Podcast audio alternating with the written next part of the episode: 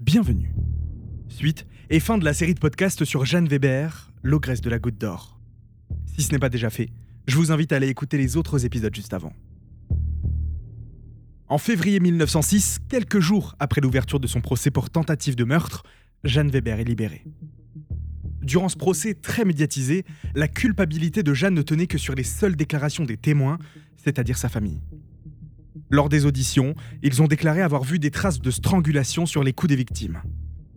Et même si elle n'a été accusée que de tentative de meurtre sur Maurice, les cas des autres enfants morts dans des circonstances mystérieuses furent également évoqués. L'accusation pensait pouvoir lui attribuer l'ensemble de ces meurtres.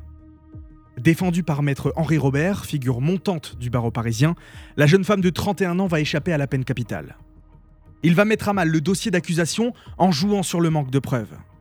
Aucune des autopsies ne parle de mort suspecte. Elles ont toutes été déclarées naturelles et personne n'a jamais réellement vu Jeanne étrangler les enfants. De plus, les médecins de l'époque ne veulent pas revenir sur leur déposition et refusent d'avouer qu'il est possible que des erreurs aient été faites.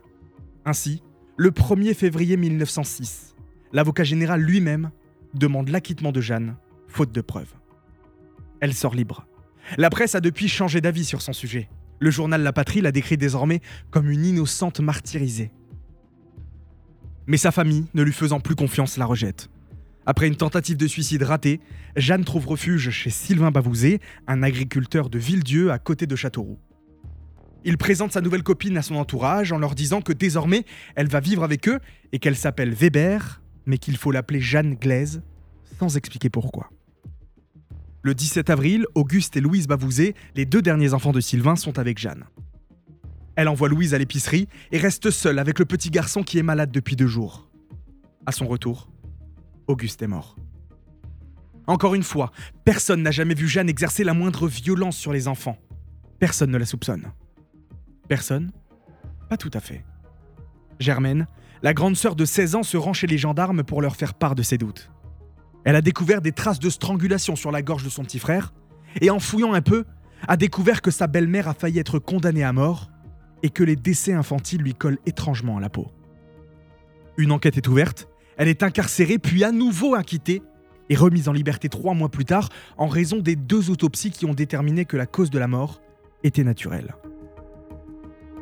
Peu de temps après ça, Jeanne se retrouve en Meurthe-et-Moselle chez la famille des époux Poirot et leur fils Marcel. Après son arrivée, elle demande à la famille si elle peut dormir avec le petit Marcel qu'elle garde en temps normal. Elle se sent si seule. Alertée dans la nuit par des bruits, la famille découvre le corps ensanglanté de l'enfant. Mort étranglé, la langue arrachée, et Jeanne à ses côtés. Dans cette affaire, peu de place pour le doute. Jeanne est immédiatement emmenée au commissariat. Les enquêteurs retrouvent très vite le mouchoir en tissu qu'elle a utilisé pour étrangler le petit, et l'autopsie conclut à une mort par strangulation.